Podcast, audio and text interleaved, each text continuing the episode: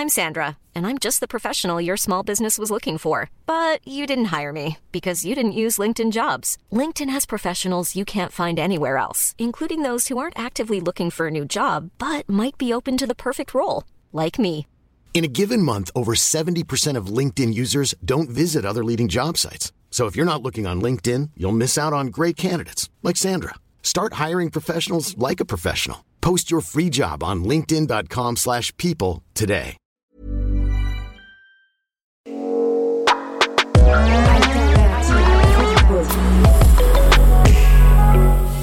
Matt, pour toi, euh, les jeux dans le e-sport, c'est quoi? C'est Madden? Bon, non, il y a FIFA, PES, Madden, euh, NBA 2K. euh, et voilà, et Formula One ou je sais pas quoi là. Bah écoute, ouais, c'est moi en tout cas la compréhension que, que j'en avais jusqu'à ce que on m'ouvre un petit peu plus récemment les yeux sur ce qui compose le e-sport. Et figure-toi qu'en fait, pas du tout. Ah bon? Non, les, les gros sports, c'est League of Legends, c'est Counter-Strike. Donc, c'est euh, pas dont- des sports de, de stratégie, ça? Bah c'est ça. Euh, Ça et fait en partie du, du sport. Bah, c'est au-delà au-delà de faire partie, c'est même euh, les sujets, enfin c'est les, c'est les, c'est les actes, c'est les jeux principaux Euh, et, euh, et les jeux de sport dans l'e-sport, c'est plutôt marginal et c'est des petits marchés. Et euh, alors figure-toi que je l'ai appris très- que très récemment. Euh, Moi, je ne les connais pas du tout, donc. euh, bah, c'est en rencontrant euh, Nicolas Maurer, qui est le CEO de la Team Vitality, qui ah, par contre, ça, je connais Team Vitality. l'une des, ouais, bah, c'est l'une des meilleures équipes européennes et la plus grande équipe française. Cool. Et euh, j'ai discuté 5 minutes avec lui et je pense qu'il a beaucoup plus de choses que, que, que hum, ce dont on a discuté à m'apprendre. Donc je te propose qu'on aille parler un peu du sport avec lui. Bon, bah ouais, le e-sport et le foot, j'aimerais bien savoir euh, c'est quoi la différence? Allez, on y va. Let's go Alternative football. Alternative football. Alternative football. Beaucoup en parlent, On parlera de l'effectif, de la gestion de l'effectif. Comment ils jouent les deux contre les gars mais peu le connaissent vraiment. Parce que tu sais que malheureusement, il n'y a pas que le foot dans la vie. Alternative football. Alternative football. Le podcast hors terrain de sous-foot, présenté par Édouard Cissé et Mathieu Lille-Palette. Bonjour à tous, bienvenue pour ce nouvel épisode d'Alternative Football avec euh, mon comparse, Monsieur Cissé, Édouard de son prénom. Bonjour Matt. On a la joie de recevoir Nicolas Maurer, j'ai bien dit, Ouais, c'est parfait. Salut. Salut Nico. qui est CEO du Team Vitality. Bienvenue dans, dans Alternative euh, Football et merci à toi de nous, nous accorder du, du temps. On va mettre les pieds dans le plat tout de suite avec le thème et la question qui nous intéresse aujourd'hui. L'e-sport va-t-il remplacer le foot? Bonne question d'ouverture. Hyper sensationnaliste, comme on aime. Euh, alors, je pense pas. euh, parce qu'on va en parler, je pense, aujourd'hui. Je pense que ça peut largement cohabiter. Euh, mais en effet, il y a un vrai sujet très à la mode en ce moment. Est-ce que, notamment, les jeunes commencent à moins regarder le foot pour plus euh, regarder de l'e-sport? Moi, je pense pas que les deux soient exclusifs. Mais voilà, parlons de l'e-sport et puis peut-être expliquons ce que c'est pour commencer. Alternative football. Qu'est-ce que c'est C'est quoi l'e-sport Alors pour, pour même pour euh, si tu veux pour aller plus euh, plus en détail sur ça, quand on a commencé à travailler le sujet, on était parti sur l'e-foot. Et puis dans notre ignorance euh, de ces métiers-là et de, ce- de, de- de ce qui se passe dans ce monde-là, on pensait que l'e-foot c'était potentiellement parce qu'on a joué à FIFA ou PES ou parce qu'on est des gens du foot, on pensait que c'était ça le nerf de la guerre dans l'e-sport, alors que pas du tout. Clairement pas. Et à mon avis, pour une raison simple, euh, alors on parle pas de jouer, là on va parler de, des gens qui regardent, et de regarder des compètes. Jouer, ça cartonne, FIFA c'est un énorme jeu. Euh, par contre, regarder du FIFA, en fait, ça intéresse pas grand monde. Et à mon avis, pour une raison simple, pourquoi regarder du FIFA si tu peux regarder le foot? Puisque FIFA n'est qu'une Mhm. réplique plus ou moins réussie du foot, autant regarder à la vraie Ligue des Champions ou le vrai championnat ou la vraie Super League, peut-être. Euh, donc euh, voilà, FIFA, c'est pas si intéressant, ça draine pas tellement d'audience. Euh, ça marche parce que euh, voilà, il y a ce qui s'appelle le FIFA Ultimate Team, Ouais. qui est un peu une sorte Ouais. de casino où tu essayes d'avoir les meilleurs joueurs. C'est ça qui cartonne plutôt, mais c'est pas tellement la compète de FIFA. Voilà. Euh, L'e-sport, c'est beaucoup d'autres jeux qui sont pas des répliques d'un sport existant. Et c'est une, euh, c'est assez logique que vous ayez commencé par ça parce que c'est ce qu'on croit assez Ouais. facilement au début. Ouais. Et c'est quoi d'autre les, les autres les Et autres bah, c'est des jeux euh, qui existent souvent depuis longtemps, notamment League of Legends, qui existe depuis Ah plus ouais, de 10 ouais, ans. bah. Euh, Counter-Strike qui existe depuis plus de 20 ans, ou un jeu comme Dota qui est moins populaire euh, en Europe. Ça, c'est des gros gros jeux e-sport, Fortnite dans une certaine mesure que tout le monde Ça connaît. c'est catalogué e-sport? Alors Fortnite, on en reparlera, c'est un peu spécifique pour pas mal de raisons. C'est un peu moins e-sport en termes de compétition. Mais les gros jeux e-sport, c'est les trois premiers que je t'ai cités Ah ouais. qui ont des audiences de dingue. Quoi. Et, et du coup, parce que tu, tu fais quand même référence à des jeux qui, qui existent depuis longtemps, donc l'impulsion qui fait, qui fait que maintenant il y a, il y a- on fait de l'e-sport avec ces jeux-là, j'imagine que c'est l'avancée de la technologie. C'est-à-dire qu'aujourd'hui, c'est le fait que tu puisses te connecter, que tu puisses partager et que. Et... C'est la conjonction de pas mal de choses. D'abord, tu as une première chose, c'est les, les changements de modèle du jeu vidéo. Historiquement, ton jeu vidéo, on va prendre FIFA, c'est 60 balles ou 70 balles tous les ans. Ouais. L'éditeur, tous les ans, il va sortir le jeu, gros budget pub, et le but, c'est d'en vendre un maximum le jour J. Call of Duty, c'est aussi un bon exemple de ça. Ce qu'on appelle les jeux AAA. Euh, le but, c'est d'en vendre un maximum le jour J. Ça, c'est un peu dépassé. C'est-à-dire qu'il y a encore FIFA et Call of Duty, mais c'est plutôt un modèle qui a disparu. Le modèle des jeux aujourd'hui, c'est plutôt des jeux gratuits ou pas chers, qui sont euh, ce qu'on appelle Game as a Service. Donc, tu télécharges le jeu gratos. Et après, tu vas payer ce qu'on appelle des microtransactions dans le jeu. Ouais. Euh, alors ça, y a- ça existe sur mobile, c'est exacerbé, tout marche Mhm. comme ça. Mais même dans le jeu vidéo, tu as beaucoup ça aujourd'hui. Donc je prends League of Legends dont je vous parlais, c'est gratuit. Mais quand tu joues, tu peux euh, payer ce qu'on appelle des skins. Donc c'est des éléments Non, cosmétiques. Comme, Fortnite. Enfin, moi, Fortnite, les fils, skins, euh, exactement, putain, chaque fois, il me dit je veux des skins. euh, Et ben voilà, pour Noël, tu lui, tu lui offres des skins. Et en gros, le jeu gratuit, c'est un peu un cheval de Troie si Ouais, on est un peu cynique. compris, ouais. Et après, l'éditeur, son intérêt, c'est pas seulement que tu le télécharges, c'est que tu joues le plus longtemps possible. Et pour que tu joues le plus longtemps possible, l'un des aspects, c'est l'aspect créer de la compétition autour du jeu qui va garder l'intérêt des fans. Il y a plein d'autres moyens de garder l'intérêt. Les jeux, ils se renouvellent tout le temps. C'est-à-dire qu'avant, ton jeu, il sortait, il bougeait plus. Maintenant, ils ont des patchs tout le temps. Donc d'abord, tu as ce premier truc de, de jeux gratuits ou pas chers qui, en fait, vont se monétiser sur la durée. Plus tu joues longtemps, plus tu payes. Voilà, donc plus l'éditeur a intérêt à te garder dans le circuit. Ça, c'est le premier aspect. Le deuxième aspect qui, euh, qui, on va dire, en même temps qui est arrivé, c'est aussi la diffusion du jeu vidéo avec notamment Twitch. Ah oui, Ouais. putain, ouais, c'est vrai. Twitch est une plateforme euh, voilà, qui s'est lancée, s'appelait Justin TV, ça s'appelait Twitch, maintenant ça a été racheté par Amazon, et c'est maintenant un mastodonte médiatique où beaucoup de gens vont se connecter pour regarder des parties de jeux vidéo, Ouais, c'est ça. soit euh, amateurs, fun, soit compétitifs, les tournois. Quoi. Donc tu as la diffusion qui n'existait pas tellement avant, tu as le modèle des jeux qui a changé, et tu as ces jeux aussi qui sont de plus en plus des jeux très techniques pour que tu joues longtemps en fait, des jeux comme League of Legends ou Counter-Strike, tu peux y jouer des milliers d'heures. Encore une fois, si je reviens aux jeux vidéo d'il y a 15 ans, tu jouais 50 heures, c'était terminé.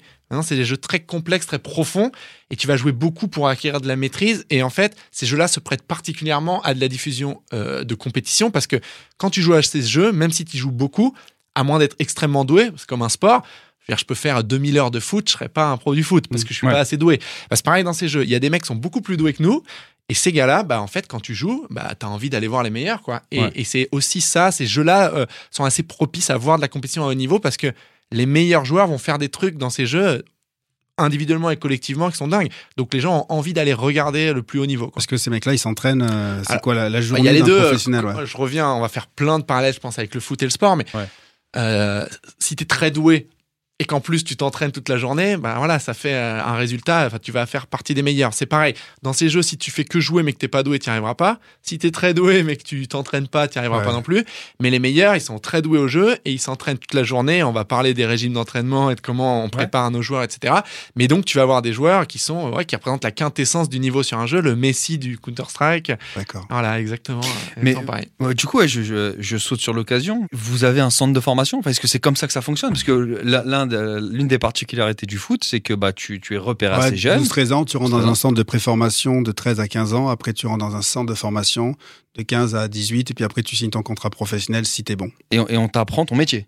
Exactement, Euh, ouais. Et est-ce que, est que dans, dans l'e-sport, c'est pareil? L'e-sport, c'est pas construit pareil, c'est plutôt construit en partant du haut de la pyramide avec euh, la structuration s'est faite d'abord au niveau pro. C'est-à-dire qu'il y a eu les compétitions, euh, soit des organisateurs de compétition, soit les éditeurs qui ont mis les compétitions, mais d'abord au plus haut niveau. Et en fait, on construit maintenant la base amateur slash semi-pro en dessous et après. Donc on est plutôt dans une phase de structuration maintenant de cet étage-là. Et un des gros sujets chez Vitality, c'est notamment comment on développe ce côté formation. Ouais. Parce qu'aujourd'hui, on n'a pas tellement de problème à détecter les talents. Parce C'est que vrai les, les jeux sont assez. Enfin, on n'a pas de problème, on est plusieurs sur le coup. Donc après, il y aura de la concurrence pour les attirer chez nous plutôt que chez l'autre. Mais on voit assez bien qui va être fort. Mais malgré tout, prends League of Legends par exemple. Tu dis, il y a beaucoup de monde. En effet, si tu regardes, League of Legends est basé par serveur. Tu as des serveurs en Europe, d'autres aux États-Unis, d'autres en Corée du Sud. Le serveur européen, je crois que c'est 2 millions de joueurs. Euh, et t'as des rangs, ça s'appelle des ladders dans les jeux, donc c'est ton ranking quoi. Plus tu vas jouer, plus tu vas. C'est comme euh, si vous connaissez les échecs, t'as un classement Hello, bah là c'est pareil. Sauf que dans les jeux, ça va pas être un chiffre, c'est souvent, euh, c'est un peu marketing, mais tu vas être silver ou gold, platine, etc. Et ça c'est plus tu vas monter en niveau, plus tu vas monter dans le, le ladder. Et en fait, tout en haut de ce ladder, t'as des joueurs qui sont les meilleurs du serveur. Et sur League of Legends, par exemple, t'as les 200 meilleurs qui sont dans un rank précis, donc ceux-là on peut les repérer. Sauf que Ouais, ça, c'est assez facile à voir, entre guillemets. Qui a le plus de talent brut Sauf que notre enjeu, euh, nous, je dis nous, l'écosystème en général, c'est pas juste de voir qui a le talent, c'est qui va être le meilleur pro. Parce qu'il y a une énorme différence entre être talentueux à 15 ans et faire gagner euh, la meilleure, le meilleur tournoi. Parfois, faut, euh, exactement pareil que dans le foot. pareil. le foot, Tu exactement. peux être talentueux, mais si t'écoutes pas ton coach, si tu joues pour ta gueule, euh, si tu respectes pas ton équipe, il y a, il y a plein d'éléments de discipline, de jeu collectif, de se sacrifier pour le coéquipier, de ce que tu veux. Tout ça, tu le sais pas, en fait. Donc, d'une certaine manière, voir qui a le talent, on le voit tous. Mais qui là-dedans va être capable de devenir un pro, euh, va être capable d'aller amener son équipe en haut, c'est un autre sujet. Et notre enjeu, il est plutôt sur cette phase-là. Et après, on a un autre problème aujourd'hui, parce que c'est encore un univers qui se structure. C'est que tu repères le mec, encore une fois, à 15-16 ans sur Ligue. Bon, il est brillant parce qu'il est plus doué que les autres, tout simplement. Mais il, ouais, il a jamais connu euh, la vie en équipe. Tu l'amènes, euh, League of Legends, ça se passe à Berlin, la compétition. Là, ça va plus être euh, jouer pour s'amuser, quoi. Ça va être ton métier. Donc, euh, tu joues, euh, t'as euh, tant d'entraînement par jour, t'as de la review vidéo, euh, t'étais le meilleur dans ta chambre, entre guillemets, mais là, t'es plus tout le meilleur parce que Comment tu t'arrives dans l'élite. Comment t'arrives euh, à, à t'imposer? T'as la pression des réseaux sociaux, tout ce qu'on connaît dans le foot. D'accord. Ok, le mec, il a 16 ans, il joue son premier match, il se trouve. Bah, t'as euh, sur Twitter tout le monde qui lui dit qu'il est une merde parce qu'on sait bien que les fans sont assez binaires. Ouais. Soit t'es un génie, Ouais. soit t'es une grosse merde. Bon, Ouais, voilà. Et bah là, tu te prends ça dans la gueule, tu t'y attends pas. Ouf, voilà. Donc, on- notre sujet à nous, c'est plutôt comment on va former les talents et les emmener à devenir des professionnels. Alors, comment vous faites euh, Bah, on est exactement euh, dans cette phase de structurer ça. Et justement, l'enjeu, ça va être d'amener cette académie, entre guillemets, c'est un de nos projets pour les années à venir, d'avoir une vraie académie e-sport. Aussi, qu'il y a un autre enjeu très, très important, c'est que aujourd'hui, tu as plein de gamins. En fait, il y a, il y a un truc qui manque. C'est-à-dire que si tu es gamin et que tu aimes bien le foot, bah, tu sais bien que devenir euh, le, le buteur du Real, il y a un peu de chemin et qu'en fait, c'est une micro-élite qui a une chance d'y arriver. Tu vois assez vite que tu es doué ou pas doué ou que tu peut-être pas ce niveau. Tu te rends compte que c'est le 0,001%. Et en fait, dans le jeu vidéo, les gamins, ils n'ont pas encore forcément tous compris ça.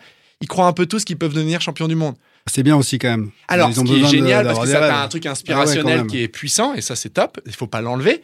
Mais par contre, il faut se rendre quand même compte que pour être un pro, et je reprends l'exemple de League of Legends, je disais il y a 2 millions de joueurs sur le serveur en Europe, tu as 100, 150 pros en Europe. Donc, euh, c'est un tout petit a- pourcentage. Il y a, du talent, du travail. euh, voilà. et Et, et en fait, nous- notre enjeu, c'est pas de dire aux gamins, c'est trop dur, tu n'y arriveras pas. C'est de dire, OK, euh, on va te former, mais à côté, euh, suis tes études, faut que tu aies le bac, parce qu'en fait, tu en auras un sur 100 du centre de formation qui deviendra pro. Toutes les mêmes mécaniques. hein. Ouais, Sauf qu'aujourd'hui, tu n'as pas tout cet écosystème qui va accompagner et qui, en fait, permet aux gamins et à leurs familles aussi de se projeter sur ça.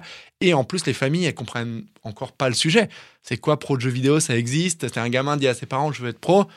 Ils savent pas de quoi il lui Ouais, parle, quoi. C'est hyper. euh. Et, euh, et donc, tu as un flou artistique assez euh, énorme qui règne aujourd'hui, qui est assez difficile, je pense. Et nous, un de nos enjeux en tant qu'équipe leader en France, c'est justement de bien expliquer et de trouver les bons outils, les bons moyens pour former. Donc ça, ça fait partie Du de nos coup, projets. Vous allez regarder du côté du football alors? Comment il. Bah, c'est intéressant parce que dans- quand tu regardes la formation des, des- des talents, il y a plusieurs modèles. Le modèle du foot est particulier parce que je dirais, et, et vous me corrigerez les gars, vous connaissez mieux que moi, mais que ce modèle de centre de formation quasi gratuit, il marche parce qu'en fait, les clubs peuvent vendre leurs joueurs plus tard. Et, et c'est comme ça qu'ils font, c'est comme ça que le business du centre de formation marche. Et en plus, c'est, on va dire, soutenu, c'est codifié par les pouvoirs publics, voilà. Et en plus, le club formateur, il touche tout au long de la carrière du joueur, ou du moins un certain nombre Ouais, d'années, il une indemnité de formation. Ouais. Voilà, ça c'est euh, quelque chose qui euh, existe dans la loi. Ça n'existe pas dans l'e-sport. Donc aujourd'hui, est-ce que le modèle du foot fonctionnerait, sachant qu'il n'y a pas non plus la même folie sur les montants des transferts, même si ça devient important Ce modèle-là, il marcherait pas forcément. À côté, tu as le modèle très différent, par exemple, de l'académie de tennis, qui est très coûteuse. Euh, mais est-ce que ça marcherait pour l'e-sport? J'en sais rien. Donc aujourd'hui, on essaye aussi de trouver quel modèle euh, répliquer. Puis peut-être c'est un peu un mix des deux, mais je sais pas c'est forcément exactement le modèle du foot. quoi. Non, d'accord, mais c'est surtout, est-ce que vous, au, au- au sein de Team Vitality, vous allez mettre en place, ne serait-ce que même une structure, proposer une structure à des, aux gamins que vous repérez Bah, c'est ce qu'on est en train de construire, exactement. Voilà. Je vois très bien les, effectivement les différences entre les, entre les, les modèles, mais tu parlais de choses assez similaires sur l'accompagnement psychologique, lui faire comprendre, etc. Typiquement, demain, tu recrutes euh, une équipe pour former les mecs. Euh, Est-ce qu'un directeur de centre de formation, parce qu'il a eu ces mécaniques-là avec des jeunes footballeurs, ça t'intéresse dans la construction de son équipe Bah, c'est ce qu'on fait aujourd'hui. hein. On a aujourd'hui notre directeur de la performance, donc qui euh, chapeaute toute l'activité e-sport, toute la perf. C'est Bruno Martini, qui est l'ancien euh, goal de Ah oui, l'équipe de France oui, euh, de oui. hand. Putain, Alors il pas l'autre. Bruno Il y Martini. a peu de temps là, c'est ça Ouais, c'est récent. Ouais. Ah, tu le connais Bah, Ça fait quelques mois Ouais, qu'il ouais. nous a rejoint et Ouais, il vient, du PSG. hand. Exactement. Donc euh, ça répond à ta question. Évidemment, c'est intéressant parce que c'est un nouvel univers pour lui, mais en fait, Donc Bruno, qu'est-ce qu'il fait exactement? Eh ben, il chapeaute toute la performance de nos équipes. Donc c'est lui qui va gérer euh, bah, l'entraînement, le recrutement, euh, tout- toutes les Voilà, équipes. la en fait. structuration. Exact, Ouais, toute la cool. structuration e-sport perf. C'est un poste de directeur de la performance. C'est directeur sportif, sauf que la, la Ouais. différence qu'on a dans l'e-sport avec le sport, c'est que nous, on a plusieurs jeux. C'est comme si on était un club de foot, basket, rugby à la fois. Quoi. Qui n'existe pas trop. Club Club omnisport. omnisport, mais ce qui est pas trop dans la culture européenne, bon, à part euh, les clubs Le Real- espagnols. Real, le Barça et quelques clubs Le grecs. mais, euh, PSG, mais c'est un peu, en fait, c'est un peu différent parce que le PSG, 99,9% de l'activité reste le foot. Euh, alors sans du- aucun mépris pour ce qui Non, est le non, handball, mais ça le pèse rien, c'est une goutte d'eau dans l'activité du PSG. Nous, c'est un peu plus, euh, voilà, il y a plusieurs jeux très Ouais. importants chez nous. Quoi. Alternative football. Je voulais te parler du, du modèle économique. Euh, si je schématise le modèle économique du foot, c'est euh, c'est avant tout euh, les droits. C'est-à-dire que les droits, c'est le Bon sujet du moment. Ouais, absolument. C'est-à-dire que il y a quelqu'un qui est prêt à payer pour euh, diffuser. Ce montant-là, ensuite, euh, ruisselle dans toute l'industrie et permet de tout payer. Euh, plus la- le club est fort, plus il peut diversifier, aller chercher du sponsoring, etc. Mais le nerf de la guerre, encore aujourd'hui dans le foot, c'est les droits. Dans le e-sport, et on parlait de Twitch et des différentes manières d'accéder au contenu et de publier du contenu, naïvement, j'ai envie de te dire, c'est forcément différent. Bah, t'as raison, c'est différent. Donc, il y a, y a des choses qui sont similaires. Nous, on vit euh, en partie du sponsoring. D'accord Euh, Par exemple, Adidas et Orange, qui sont des, des partenaires majeurs de Vitality, avec les mécaniques que tu connais, présence sur le maillot. Ouais. Euh, Adidas, on fait tous nos équipements de nos joueurs avec eux. On a la collection du club, etc., qui est fait avec Adidas. Donc, ça a vraiment la logique de partenariat classique, de visibilité, d'activation. Voilà, qu'on connaît. On a le merchandising, donc. Ouais. Euh, par contre, ce qui va changer par rapport au foot, ça va être euh, donc le ticketing, donc tout ce qui est le revenu, ce qu'on appelle match day, quoi, tout ce Ouais. qui est le revenu du stade. Même si en ce moment il y en a un peu moins, ça reste une composante importante. Ça, on l'a pas. Et l'autre qu'on a peu, on va dire, c'est les droits. Ouais. Euh, donc de la même manière que le foot ou que le sport, on a, on est dans des ligues qui vont avoir des revenus et ces revenus sont redistribués au club. Donc ça, ça ressemble aux mécaniques du sport. Ça ressemble plus même aux mécaniques des sports américains. Ouais. Mais dans, ces, dans le pool de ces revenus-là, dans les ligues de sport, c'est beaucoup les droits et c'est beaucoup moins le cas en e-sport. Mais c'est assez européen. C'est-à-dire qu'en Chine, tu vas retrouver la même chose, la frénésie pour les droits. Pourquoi? Parce qu'en Chine, tu as 5-6 gros diffuseurs Internet. Donc, c'est des plateformes type Twitch, mais pas Twitch, c'est des plateformes chinoises qui vont euh, simplement vouloir acquérir du client et des gens sur leur plateforme. Donc, ils vont payer très cher les droits de la compétition League of Legends locale, la LPL, qui est gigantesque, ou des, la Coupe du Monde, des championnats du monde League of Legends. Donc là, tu as la logique d'enchère sur les droits qu'on retrouve. Ça, c'est beaucoup d'argent pour les clubs chinois. Mais en Europe, et plus généralement Europe-États-Unis, Twitch a une position quasi monopolistique. Et quand tu es quasi monopolistique, tu pas besoin de payer. En tout cas, il n'y a pas Ouais. d'enchère, puisque Ouais. euh, en fait, C'est- c'est toi qui dictes t'es le trop marché. important, tu dictes le marché. Et en fait, les, euh, les compétitions, donc les ayants droit, ils sont un peu obligés de se vendre à toi pour être visibles. Ouais. Donc, ça génère le fait qu'il n'y ait pas du tout autant de droits aujourd'hui que dans le sport. D'accord. Et du coup, ce que je comprends ce que tu dis, ça veut dire que la Chine est clairement aujourd'hui le meilleur marché pour l'e-sport. C'est là où il y a les meilleures équipes parce qu'ils ont une échelle économique supérieure à celle qu'on a en Europe et je ne sais pas ce qu'il en est des États-Unis. Et donc, euh, si je fais encore une fois mon analogie avec le foot, la Ligue des Champions aujourd'hui, elle est en Chine ou c'est plus complexe? Ça dépend des jeux, c'est un peu culturel. Tu as des jeux Counter-Strike, par exemple, il n'y a pas beaucoup d'équipes chinoises parce que c'est un jeu qui est pas très populaire en Chine. Par contre, League of Legends, c'est un carton en Chine. Et là, tu as les meilleures équipes. Bon, toujours la même chose. hein, euh, Il y a tellement de monde en Chine et tellement de monde qui joue au jeu. Euh, c'est l'ordre de magnitude, c'est x10, x20, x30, de nombre de, de la, juste du nombre de joueurs. Donc, bah, forcément, tu as plus de joueurs très forts. Et en plus, ouais, économiquement, ils ont les droits en plus. Après, euh, on va dire que chaque marché a des spécificités. Donc, la Chine, c'est plutôt très fort sur certains jeux comme League of Legends avec beaucoup de joueurs, beaucoup de top joueurs, beaucoup de top équipes qui ont des, des gros business parce qu'ils ont vraiment cette brique de droit en plus. Je schématise. hein. Mhm. Aux États-Unis, c'est plus fort qu'en Europe en termes de monétisation. C'est un marché qui est plus petit que celui de l'Europe, mais qui parle une seule langue. Donc Ouais. voilà, c'est plus facile le- de leur monétiser ADN en aussi de- sponsoring. enfin, et en plus, ils ont vraiment cette culture de la franchise, des ligues, etc. Et l'Europe est un marché qui est très très fort pour sortir des joueurs. On est très bon en Europe. On a beaucoup de joueurs très forts. C'est un peu plus dur de monétiser l'Europe parce que euh, des marchés euh, différents qui parlent des langues différentes. C'est un peu plus dur de vendre du sponsoring pan-européen que pour un club américain sur son continent. Quoi. Mais l'Europe est un très beau marché d'e-sport et notamment en France, on sort beaucoup de pros. C'est quoi à peu près un contrat de, de jeu- d'un bon joueur? Alors, c'est très varié de jeu en jeu. Je dis pas ça pour pas te répondre parce que je vais te Ah, répondre. je mais d'abord, je je, te fais une je je veux analogie. la réponse. Ouais, t'inquiète pas. T'inquiète pas. Je fais une analogie comme en sport. T'as le joueur de foot en haut de la pyramide extrêmement bien payé, et puis t'as le joueur de ping-pong, bon bah il vit moins bien parce que moins de gens regardent. Ouais. Pareil en e-sport, les top jeux c'est League of Legends, Counter Strike, c'est les plus regardés, donc les plus rémunérateurs pour les joueurs. Logique, ouais. Les top joueurs League of Legends euh, dans le monde, Europe, États-Unis, on va dire c'est plus d'un million à l'année. Ça, ça, c'est dû à quoi? Au price money ou alors juste un salaire non non, mois je te parle bien de, de ce que leur verse leur club. ouais. Alors, c'est un salaire. D'accord, ok. Et sans les price money. Les price money, c'est. alors les prize money, c'est un peu une, euh, un héritage du passé, je dirais, euh, qui avait du sens au début euh, de l'e-sport, quand justement il n'y avait pas d'équipe qui versait des salaires. Non. Bah, ça avait du sens pour attirer les joueurs dans ton tournoi euh, en Moldavie. euh, bah, il fallait que le gagnant il reparte avec euh, 100 000 balles. Quoi. Ouais, ouais, Donc, ok. t'allais avec ton baluchon et en fait, tu gagnais de l'argent que si tu gagnais. Ça, c'est l'ancien monde. Euh, Aujourd'hui, bah, les joueurs sont tous sous contrat dans des clubs. Ils sont donc payés tous les mois. Après, avec aussi des primes à la performance logique. Mais tu as encore le prize money qui existe, mais c'est plus un héritage qu'autre chose. Quoi. Donc, en fin de compte, un bon joueur, il gagne un million. Euh, là, on parle d'un top joueur sur un top jeu. Top joueur sur un top jeu. Ouais. D'accord. Sinon, ok. tu as vraiment des réalités très différentes. Counter-Strike, les joueurs vont gagner à haut niveau entre 80 000 et 500 000 à l'année. Je parle sur les équipes du top Ouais, niveau ouais, ouais. mondial. hein. Et après, sur d'autres jeux, tu- je sais pas, moi, tu as un Rainbow Six, là, ça va plutôt être euh, 50 à 100 000 pour les très bons joueurs, etc., etc., selon les jeux et leur audience. Quoi. Il y a un truc qui, qui moi, m'a frappé, j'imagine que tu te le relevé aussi. Tu as dit la France sort beaucoup de joueurs pro. Ouais, Mais c'est le cas en foot aussi. Exactement. Enfin, tu vois, en ouais, mais en foot- foot, tu- tu- tu- vous savez mettre le doigt dessus, parce qu'il y a une culture de la formation. Ouais, mais c'est ça. Il y a un historique, des structures. En e-sport, c'est plus un peu aléatoire et on ne sait pas tellement l'expliquer. Enfin, il y a certainement pas mal de facteurs, mais par exemple, en Europe, tu as des pays comme le Danemark ou la France qui sortent beaucoup de joueurs et on n'a pas, c'est certainement un multifactoriel, hein, il y a plein de raisons à tout ça, mais on ne sait pas hyper facilement pointer du doigt le pourquoi. D'accord. Donc- c'est juste euh, très sympathique à voir, Ouais, c'est- mais non, mais euh, ça, je sais toi, pas l'expliquer hyper bien. ouais. C'est-à-dire qu'aujourd'hui, tu n'as pas euh, des, des concurrents ou des partenaires d'autres marchés qui viennent te voir en disant Mais expliquez-nous comment vous, les Français, vous arrivez à Non, sortir parce plus de qu'on n'est pros. pas encore. À, à- pas- On pourrait se raconter ça, mais Voilà, c'est pas vrai. On n'a pas, on encore cet bon. écosystème de formation et c'est vraiment l'enjeu des quelques années à venir. Ouais. Non, mais c'est marrant parce que du coup, enfin, tu vois, le, le- le foot, le sport en général, le foot particulièrement, est aussi très culturellement imprégné. C'est-à-dire que la France forme d'une certaine manière, différente de l'Espagne, avec des cultures de jeu On très bien en France au foot. ouais. Ouais, non, mais, mais tu- par exemple, tu as l'Italie, euh, tactiquement, ça veut dire quelque chose dans le foot, etc.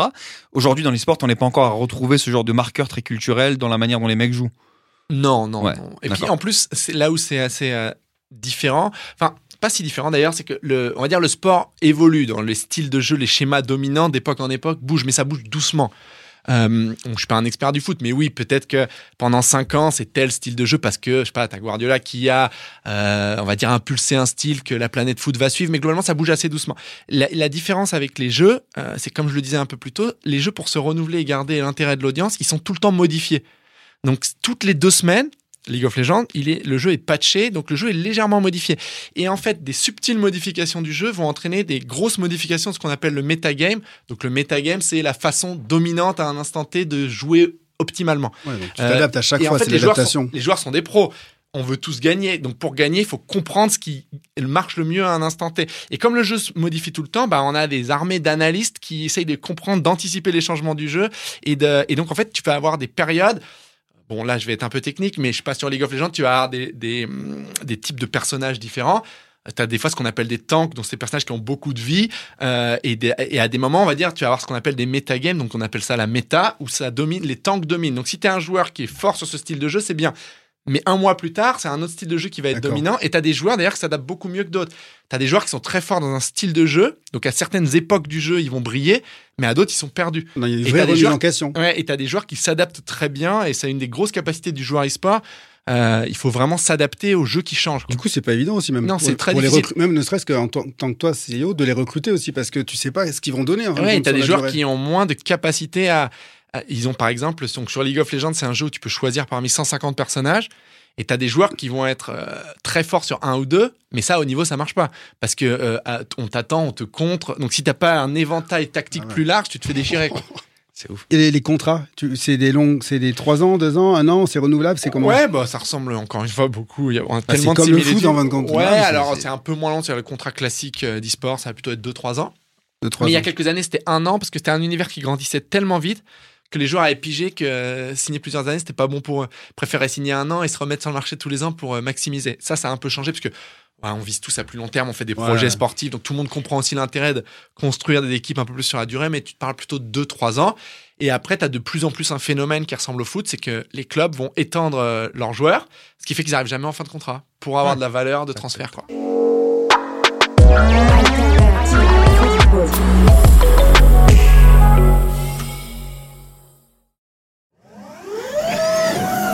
Alternative football.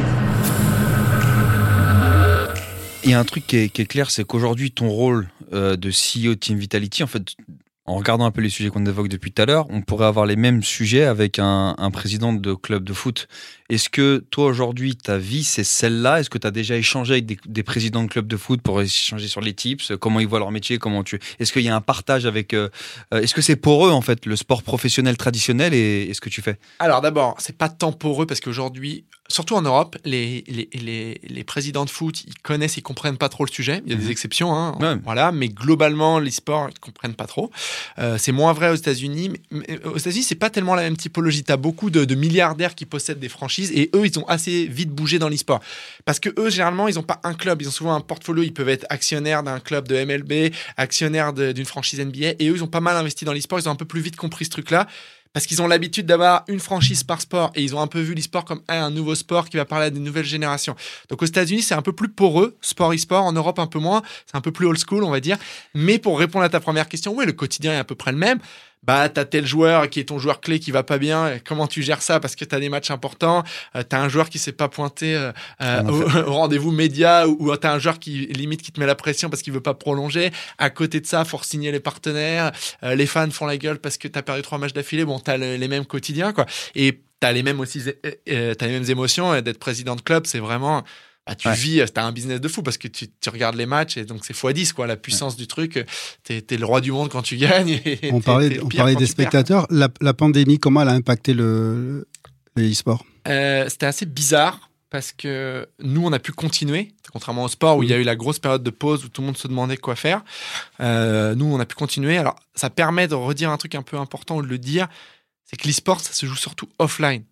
On imagine beaucoup online, en ligne, jeu en ligne, mais en fait, à niveau pro, ça se joue tout le temps euh, en physique, dans des stades, dans des arènes, euh, et toutes les grandes compétitions se jouent en physique et avec du public, etc. Oui. Donc ça, c'est important de le comprendre. Et du coup, pandémie, bah, on pouvait plus avoir ces rassemblements-là. D'ailleurs, je m'en souviens sur Counter-Strike, le moment où ça a commencé un peu à partir en sucette, le Covid, c'était au moment de Katowice, qui est un des grands moments de- du circuit Counter-Strike. C'est en Pologne, dans une arena de malades. Et du coup, euh, c'était le Covid commençait vraiment, il commençait à avoir des mesures. Et la finale s'est jouée dans un stade vide. Ça préfiguré un peu ce qu'on a dans le foot. Et après ça, c'était le dernier événement physique, donc c'était en 2020. Et après, tout est passé en online. Donc on a pu continuer. Mais ça crée pas mal de problèmes. D'abord, euh, bah, c'est beaucoup moins kiffant de regarder un broadcast online, des mecs qui jouent de chez eux ou depuis euh, leur centre d'entraînement versus un stade plein avec euh, le public à fond qui fait du bruit à chaque action, quoi. Mais ça peut continuer. Et puis, ce que ça a créé aussi, c'est pas mal de lassitude, notamment sur un jeu comme Counter-Strike qui est un circuit qui ressemble un peu au tennis. Counter-Strike, t'as Katowice en Pologne, t'as New York, euh, t'as Cologne qui est l'énorme tournoi, t'as le Major qui était prévu au Brésil. Donc, t'as les grands moments qui rythment ta saison dans des stades, des arènes spécifiques. Et tout est devenu un peu la même chose, un gloubi boulga de compètes qui sont un peu toutes les mêmes, on sait plus les différencier. Ça a créé un peu de lassitude. Donc, au début, quand tout le monde était bloqué chez lui, les chiffres ont été hallucinants. Tous les records d'audience explosaient. Et après, ça crée un peu de lassitude. Et là, on va commencer à faire de l'événement physique. Mais bon, ça fait quelques mois qu'on se dit ça. Du coup, cette perte d'identité dans les, dans les événements, elle impacte l'audience. C'est-à-dire que le drop d'audience, tu l'as connu quand même ou... Ça va parce que quand même, euh, ça a fait quand même des effets contradictoires. C'est qu'à la fois beaucoup plus de gens sont intéressés à l'e-sport, tu as eu des nouvelles audiences, des nouveaux viewers, mais l'audience est quand même là, mais un peu moins qu'au pic euh, au premier confinement. Quoi. Après, c'est pas pareil sur tous les jeux. Sur un jeu comme euh, League of Legends qui lui marche plus sur un système de championnat, bah là finalement l'identité de la, de la ligue elle est assez claire. Tu as quand même les playoffs, la grande finale. Bon, c'est pas dans une arène, mais Et voilà, et Riot, l'éditeur de League of Legends, a réussi à faire les Worlds, qui sont le pinacle de la saison League of Legends, et même le l'énorme événement e-sport. Tous les ans, c'est un carton. Euh, ça, ils ont réussi à le faire en physique en Chine. Bon, hein, une logistique de fou. Et donc, ça a eu lieu à un moment où plus aucune compétition n'avait lieu en physique. Donc, ça a été un truc de malade. Est-ce que les, les, franchises qui sont créées par des joueurs de foot, il y a Gérard Piquet, je crois, il a monté une, une franchise. Il y a pas mal de. Griezmann, le s'y- frère Ouais, de, ouais, de, ouais. voilà. Qu'est-ce que ça vaut C'est encore, c'est c'est les balbutiements d'une d'une franchise? C'est c'est Alors, encore... ça dépend, mais souvent, euh, ils n'ont pas mis les moyens, parce que ça coûte très cher aujourd'hui d'être dans les grandes ligues sur les gros jeux. League of Legends, pour rentrer dans la, la ligue, donc c'est sur un système type NBA, ligue fermée, c'était un investissement euh, au moins 10 millions d'euros. Euh, même aujourd'hui, si tu veux avoir une top équipe Counter-Strike, on parle en millions d'euros chaque année. D'accord. Donc, beaucoup, beaucoup de joueurs de foot se font kiffer, mais ils ont quand même pas mis tout leur pognon. Quoi. Ils veulent Donc, pas. Grizzly euh, encore. par exemple, ils vont sur des jeux qui coûtent moins cher, comme Fortnite. Euh, et ils ont plutôt bien réussi leur truc, mais ils sont pas dans les jeux majeurs qui Ok, coûtent encore beaucoup plus cher. D'accord. T'as pas de joueur qui a fait un truc de malade en mettant un ticket euh, de 20 millions. Quoi. Je complète euh, un petit peu la, la question. Est-ce que tu as des joueurs de foot ou d'un autre sport qui sont passés à joueurs de e-sport? Je fais simplement une petite parenthèse. Le- la série Ballers, je sais pas si ça vous parle, qui Ouais. raconte un petit peu le quotidien des joueurs de NFL. Et Je dedans, voulais savoir où c'est que tu mais, allais. bah, dedans, donc c'est de la fiction. Oui, mais, voilà. mais dedans, tu as un joueur de NFL qui euh, décide d'arrêter de- d'être euh, d'être euh, joueur de NFL pour gagner, devenir euh, joueur veut pas- d'e-sport. Il veut pas signer un méga gros contrat parce Ah qu'il ouais veut, il veut se lancer Ouais. dans le dans le e-sport. Ah, tu Bah, vois. t'as t'as pas de joueur de sport pro qui est devenu joueur d'e-sport pro. euh, parce que ça serait incroyable un mec qui a les deux talents, deux talents, c'est de fou, Ouais. ça, on n'a pas trouvé. Par contre, aux États-Unis notamment, t'as des des mecs qui sont sportifs de haut niveau, notamment en NFL, qui est aussi une casquette, mais pas de joueur pro d'e-sport, mais plutôt d'influenceurs e-sport. Donc ils vont streamer sur Twitch. Bon, ils doivent plutôt bien jouer, mais en fait, les gens les regardent pas parce qu'ils jouent ils jouent ok quoi. C'est pas des top joueurs. Par contre, c'est top d'aller voir. Ça crée vachement une proximité Ouais, avec le gars que t'adores. Ouais. En fait, tu le vois jouer aux jeux vidéo et s'éclater. Et t'as énormément de sportifs qui adorent jouer et de plus en plus qui streament sur Mm. Twitch notamment. Mais donc là, on parle pas de mecs qui sont pros de l'e-sport. On parle de mecs qui se font kiffer et qui streament leur partie, ce qui crée vachement de contact avec leurs fans. Il y a un truc qui est frappant, c'est qu'il y a une nouvelle génération, ou, ou la génération actuelle des joueurs de foot, qui sont hyper intéressés par ça. Ouais. Neymar a joué avec une paire de crampons euh, Fortnite. Donc il y avait une collaboration entre son Ouais, il a fait une collab avec. Fortnite. Il est dans le jeu en fait. Voilà. Et en tout cas, une compréhension des footballeurs qu'il y a un enjeu. Ouais, mais alors ce qui est hilarant pour Neymar, c'est qu'il fait un deal Fortnite. Bah, c'est- je pense que c'est Oui. un beau deal pour lui. mais lui est fan de Counter-Strike. C'est vraiment un joueur de Counter-Strike. C'est vrai T'essaies de dire quoi que c'est. Ah bah qui fait du business, mais c'est pas le sujet. Bon, évidemment, et c'est cool. Le, mon sujet est pas là. Mon sujet, est que, par contre, Neymar est un gros fan de Counter Strike et il est très bon. Pas à niveau Ah ouais pro, mais à un moment, ils ont fait un peu, euh, ils ont joué euh, Neymar, ses potes et des, une équipe brésilienne contre Vitality et, euh, et, et donc on a chez Vitality le meilleur joueur du monde de Counter Strike, qui s'appelle Ziwo. Et Neymar a réussi à tuer Ziwo lors d'un round. Mais ça me parle, ça. Et il a mis en story Insta, il était à fond, quoi. Et genre, c'était un truc de malade pour lui, quoi. Et, il adore le jeu, il est vraiment, il se bute au jeu, quoi. Et, et Donc du Neymar est un bon exemple de sportif qui met beaucoup de temps et qui est plutôt doué aux jeux vidéo. quoi. Parce que tu vois, je, je comprends complètement l'intérêt pour Neymar de faire cette collab. Déjà, parce que financièrement, c'est intéressant, mais Puis même aussi. culturellement, quoi. Ouais, puis, et puis dans le fait d'aller chercher des, des fans, etc. En complément, chez vous, comment on va chercher de nouveaux fans? Est-ce que, est que typiquement, demain, Team Vitality, faire un partenariat avec Mbappé ou faire un partenariat avec euh, d'autres gens du foot, c'est potentiellement pour vous un potentiel de développement sur la marque Vitality? D'abord, avoir un ambassadeur de marque, ouais, ça peut être vraiment stylé, que ce soit un mec du foot, un mec de la musique, euh, ou ce que tu veux. Y a, ça existe, il y a plein d'exemples. Euh, après, sur ta question plus généralement, d'une certaine manière, on va pas mettre une tonne d'énergie à aller. On va pas convertir à l'e-sport les gens de 40 ans. Il y a des gens de 40 ans qui regardent l'e-sport, je fais pas de généralité, mais Mm. au global, nos audiences sont plus jeunes. Et en fait, notre sujet, il est plutôt de devenir de plus en plus mainstream, mais ça va se faire avec les, les générations plus jeunes. Et Fortnite, par exemple, a vachement aidé, parce que euh, plein de gamins de 12 ans se sont intéressés à l'e-sport par Fortnite. C'est un tel phénomène de société. Donc, no- notre énergie, on va plutôt la mettre sur aller chercher les audiences plus jeunes. Et surtout, il y a un truc qui est frappant et qui est comme dans le sport, c'est que quand tu as 15 ans, c'est là que tu te forges ton identité de supporter. Moi, mon père, il me parle de Saint-Etienne, quoi. Oui, bon, ok, papa, ouais, ça fait un moment, quoi. Et parce qu'il a grandi avec les grandes épopées européennes, et pareil, plein de sont fans de Lyon, parce que au moment où il Mm. gagnait tous les championnats, etc., etc. Quand t'es fan d'un club à 15 ans, ça te marque, quoi. Ah, Donc, ouais. euh, il y a, essayons de gagner les grands titres, d'avoir des fans qui vivent euh, des grands moments euh, e-sportifs quand ils ont 15 ans, et normalement, voilà, ça sera nos supporters.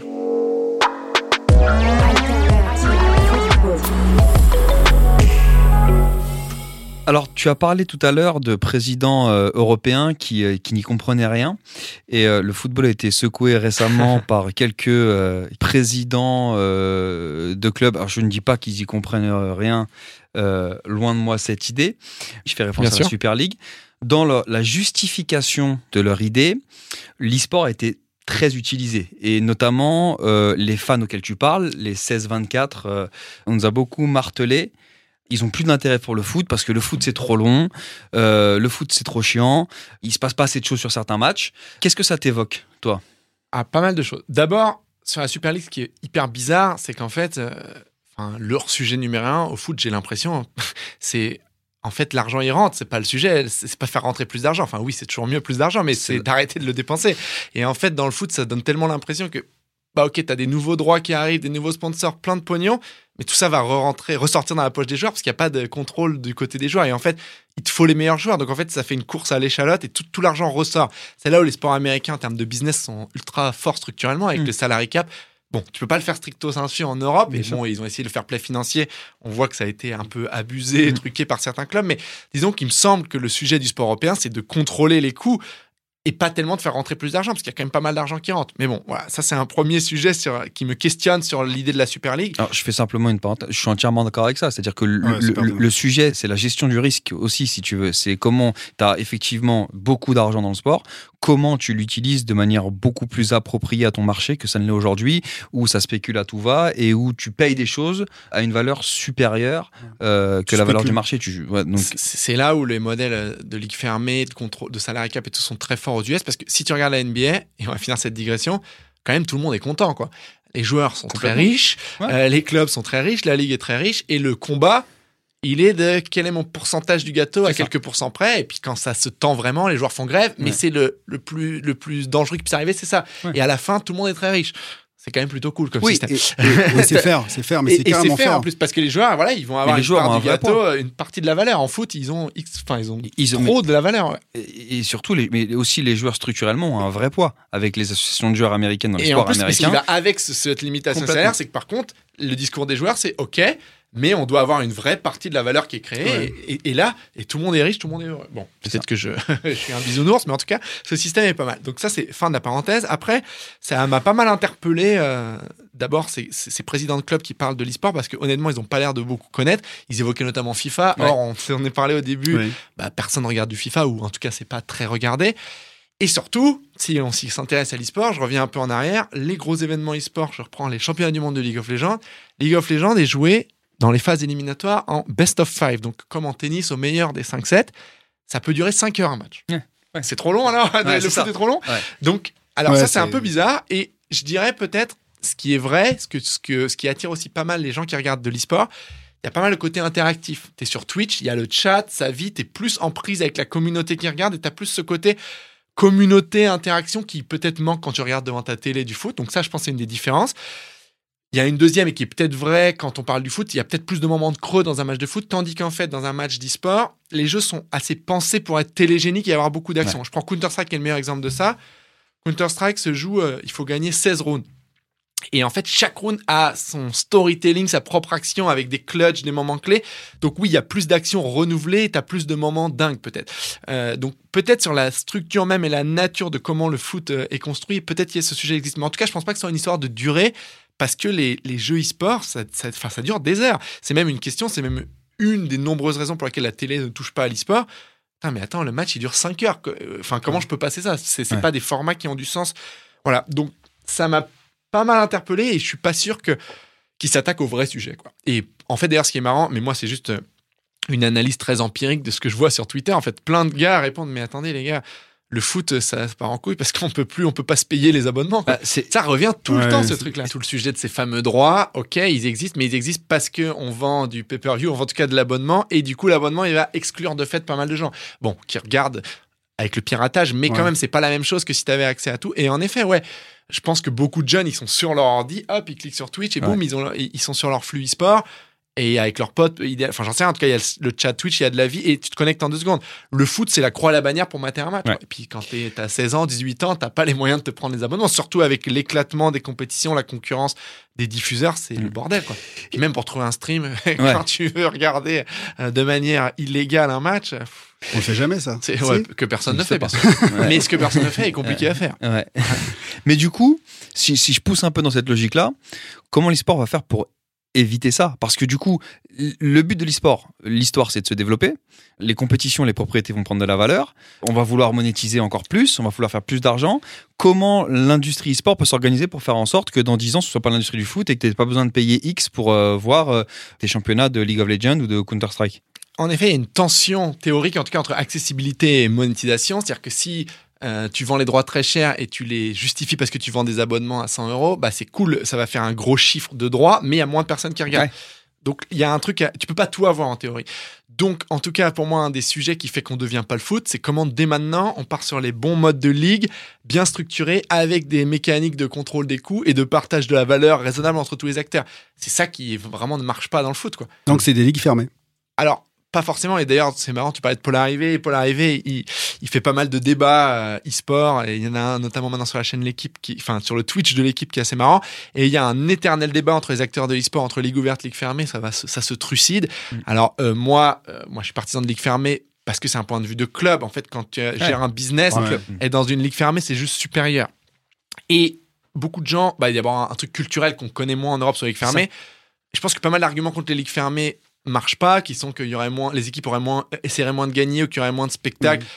Moi, j'y crois pas trop parce que finalement, toutes les ligues américaines nous montrent le contraire.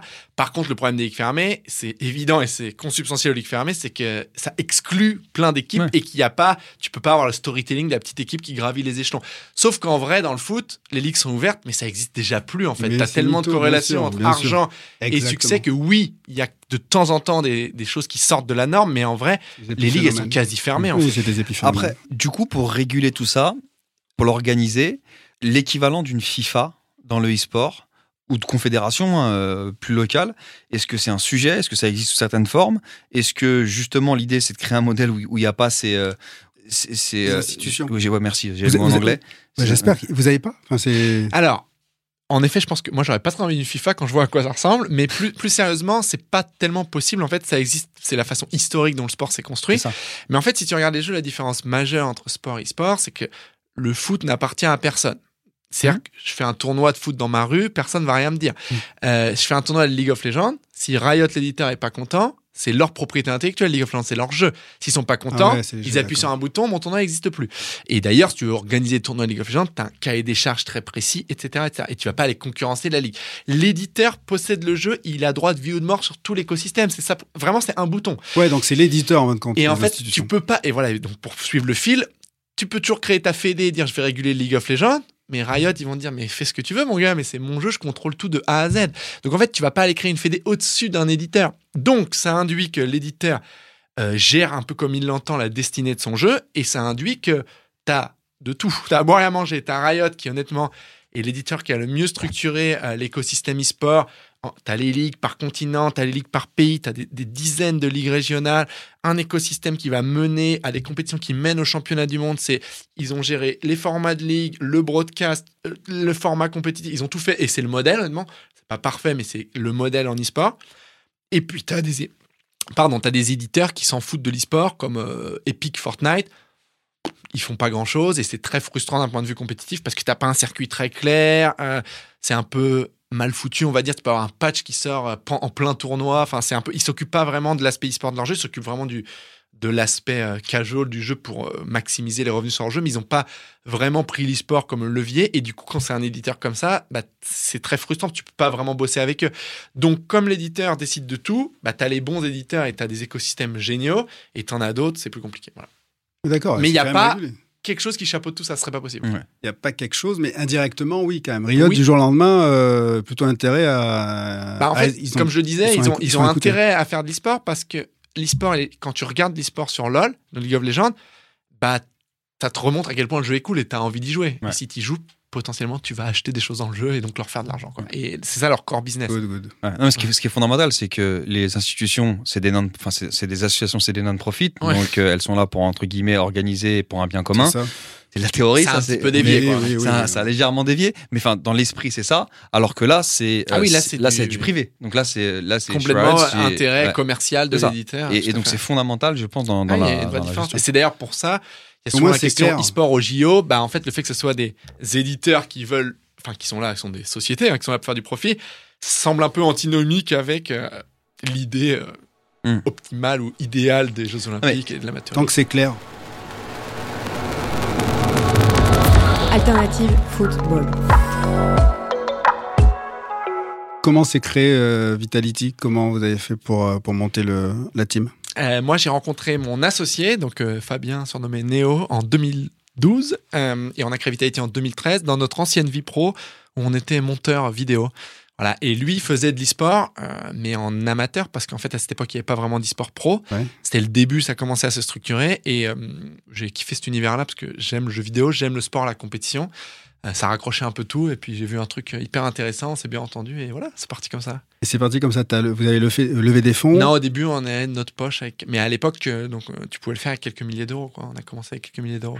Ce qui est plus possible maintenant, parce que comme je te disais, c'est beaucoup consolidé. Oui, oui, oui. Et si tu veux entrer maintenant, euh, on parle en millions tout de suite. Quoi.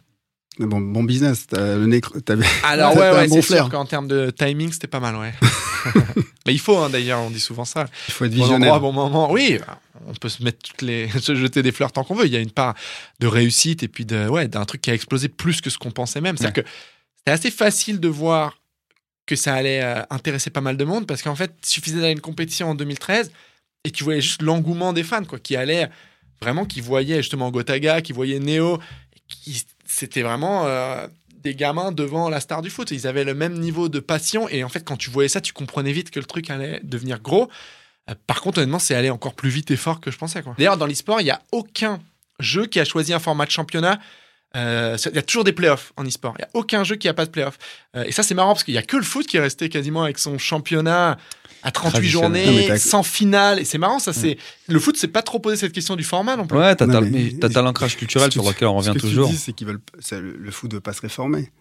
Ouais, ou pas quand il le fait, il le fait peut-être euh, pas dans le sens que. Ouais, je sais pas. Puis là, ça a été maladroit parce que Ah, c'est c'était les- maladroit c'est les- minimum, Mais ouais. c'est le truc, c'est que c'est les propriétaires de clubs, Ouais, des et puis les ricains très et tout gros, ça, quoi. les très gros qui ont de la caillasse et qui se disent bon comment on peut faire plus Ah, bah, d'argent. c'est clairement, c'est clairement, c'est comme ça en C'est tout cas exactement. ouais. Là, là, là, C'est- là, je pense que ce qui a desservi la Super League, c'est que le, le choc culturel est trop frontal. C'est-à-dire que tu, tu, c'était trop tu, tu frontal, peux, tu peux pas dérespecter Ils sont- la culture Ils sont comme ça. avancés, euh, pas masqués, quoi.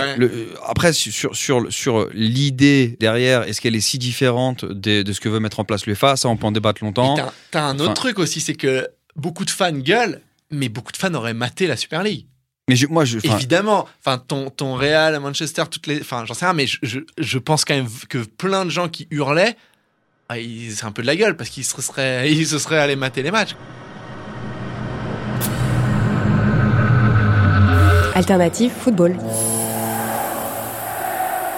Et en fin de compte, il y a beaucoup d'humilité. et On est, on, Ah, vous on est êtes une jeune euh, industrie, jeune quoi. industrie qui va arriver. Donc, Alors euh, une industrie qui, qui honnêtement a moi, la, la chose là, je suis, dont, dont je suis le plus convaincu, c'est qu'on a un futur radieux devant nous parce que Ouais. le jeu vidéo comme phénomène culturel, bah, je pense qu'il n'y a pas de question sur euh, sa place et son importance et ça, ça ne cesse de croître. Consommer du jeu vidéo est devenu hyper naturel pour plein de gens. Alors, encore une fois, c'est un, un- il y a un gap culturel là-dessus parce que pour beaucoup euh, de personnes qui sont pas nées là-dedans, c'est plus, ils comprennent pas forcément. Bon, j'essaie toujours de réexpliquer qu'aller voir le meilleur dans ta pratique, euh, bah, c'est pareil qu'en sport. hein. ouais. Il n'y a vraiment pas de différence. Euh, tu veux voir le meilleur, les meilleures équipes, les- le meilleur niveau de jeu. Donc, c'est vraiment la même logique. Donc, pour, pour moi, l'e-sport a un futur incroyable devant lui, mais il y a encore beaucoup de chemin et on est au début. hein. Et je pense que, honnêtement, ce qui est marrant, c'est qu'en un an, euh, ça évolue comme en dix ans de sport. C'est-à-dire Ouais, à la vitesse à laquelle les choses. Ça, c'est sûr. c'est surtout ça on s'ennuie pas, quoi. Puis c'est effectivement, c'est l'impression que, que un an d'e-sport, c'est c'est 15 ans de, Ouais, on de sport. vieillit vite. Alors, on va conclure avec notre traditionnelle euh, question de, de, de fin qui, figure-toi, est très surprenante puisque c'est la même que celle qu'on t'a posée au début. Donc, on va pouvoir synthétiser euh, tout ça. L'e-sport va-t-il remplacer le foot? Et comme d'habitude, je vous la pose à tous les deux. Tu veux commencer? Écoute, moi je vais dire, euh, va-t-il dans le futur euh, Ben non, je sais pas. Vas-y, je te laisse, je te laisse parler. Je rebondis. Et ben, Voilà, il- ouais, eh, moi, moi, je suis Là, pas. la, la balle lui a brûlé les Non, pieds. à soucis. Il Il a a une touche de balle. Ouais, je, je suis pas quelqu'un plein de certitude euh, et justement tu parlais d'humilité, mais je pense qu'il faut se garder d'affirmer euh, des choses, et il faut être assez ouvert et voir comment les choses bougent. Je pense que l'e-sport a vraiment un beau futur euh, devant lui pour les raisons que j'ai données. C'est vraiment structurel et même démographique. C'est-à-dire les, gamins qui rentrent dans l'e-sport maintenant à 12 ans, euh, voilà, ils rentrent et ils y restent quoi, parce qu'il y a tellement de quoi s'éclater là-dedans que voilà, pour moi le futur euh, est, incroyable en termes de, croissance des audiences. Et c'est plutôt la question, je la poserais plutôt au sport. Est-ce que eux, ils vont réussir à faire rentrer, euh, en fait, à, garder le réflexe de supporter les clubs, d'aller regarder, d'aller regarder du sport? Est-ce qu'ils vont onboarder les jeunes fans, futurs fans? Est-ce qu'ils vont arriver à les faire rentrer? Parce que nous, finalement, quand je dis nous, c'est l'e-sport. C'est quasi automatique maintenant avec euh, c'est devenu jouer à du jeu vidéo, consommer du jeu vidéo et du coup une partie de cette audience-là va s'intéresser à la compétition plus haut niveau et, en quelque sorte on a on a des audiences quasiment voilà pour euh, les X années à venir devant nous sans rien faire. Alors après, en faisant des choses, on peut peut-être en avoir encore plus et encore mieux bosser, mais ça va être assez naturel pour nous. Est-ce que le sport traditionnel euh, va lui continuer à, à, à attirer les gens et, et- et arriver à, à attirer les audiences C'est leur challenge. En fait, ça va Ouais. dépendre des- du sport, voilà, je dirais. Nous, en quelque sorte, on va faire notre route et on va grandir et c'est sûr. Est-ce que eux vont y arriver? C'est une vraie question. Après, il y a une telle magie. Moi, j'adore le sport et, et on revient à ce que tu disais, euh, l'émotion. Mais tu la trouves pareil dans les sports, hein, d'une euh, une Coupe du Monde, pas tous les 2-4 ans, où euh, une équipe a attendu ce moment et en finale, euh, et euh, il y en a une qui gagne, c'est le plus beau moment de leur vie, et les autres ont perdu après 4 ans d'efforts. C'est des trucs difficiles à remplacer. Et puis bon, moi j'ai grandi avec France 98, enfin, j'oublierai jamais. Donc, mais le l'e-sport peut apporter ces émotions-là aussi. Donc voilà, question euh, très ouverte, j'ai pas la réponse, et c'est le boulot du sport traditionnel, je dirais, d'arriver à continuer. Ouais, grosso modo, quand je, Je leur la laisse- passe, c'est grosso modo. Moi, je leur laisse la pas balle. la- Moi, pas je la la- renvoie. non, mais parce que sincèrement, je pense que ça dépend plus du sport que de l'e-sport. C'est Mais- la réponse à cette question. Et, et- et je te rejoins. Je te rejoins parce que tout simplement, c'est comment le football va pouvoir capter la génération Z, la génération qui arrive. Et tu l'as très bien dit, euh, l'accessibilité à la visibilité du, du- du sport. Purée, mais il n'y a, pas photo. Et, et je pense sincèrement que effectivement, ce sera le, le football. Comment va gérer euh, le football à cap- pour, pour- pour Ouais. capter la On se génération refait le podcast dans 10 ans. Et ça. On fait un petit ouais, Je pense à la vitesse où ça va. il va- Dans- faut- du coup, dans un an. dans un an. Ok. Messieurs, c'était fascinant. Merci beaucoup. Merci les gars. J'ai appris passé, beaucoup de ouais, choses. J'ai passé un super moment. J'espère que, que vous aussi. J'espère Ouais. que les gens qui nous écoutent euh, euh, ont aussi passé un, un- un bon moment. Euh, tout le meilleur pour la team Vitality. Ben, merci beaucoup. On va Il y suivre. a des échéances là euh, Voilà, euh, pendant qu'on parle, on a la reprise de, sur Counter-Strike, donc je me suis gardé de regarder sur mon portable, mais ça me brûlait les doigts. D'accord. Euh, voilà, et euh, là c'est l'off-season League of Legends, donc il y a le Summer Split, donc c'est la deuxième partie de saison qui commence bientôt, dans quelques semaines. Voilà. Bon. Bah, écoute, ben, un gros merde alors. Bah, je te remercie. Go Vitality. Et puis on va pouvoir on commencer à suivre ça avec un peu plus de, un peu plus de, de knowledge autour de, Ouais, de comment pas ça facile. League of Legends, vous allez Ouais. voir. Counter-Strike est plus facile Bon, bah, quand on connaît pas. On va commencer par ça. Ok. Allez, Salut ciao. messieurs. Ciao. Merci, gars, Ciao, salut. ciao, ciao. Alternative football. Alternative football. Alternative football. Beaucoup en parlent, On parlera de l'effectif, de la gestion de l'effectif. Crois-moi, ils jouent les deux contre les gars. mais peu le connaissent vraiment. Parce que tu Alternative Hey, it's Danny Pellegrino from Everything Iconic. Ready to upgrade your style game without blowing your budget? Check out Quince. They've got all the good stuff shirts and polos, activewear, and fine leather goods, all at 50 to 80% less than other high end brands. And the best part? They're all about safe, ethical, and responsible manufacturing. Get that luxury vibe without the luxury price tag. Hit up quince.com slash upgrade for free shipping and 365 day returns on your next order. That's quince.com slash upgrade.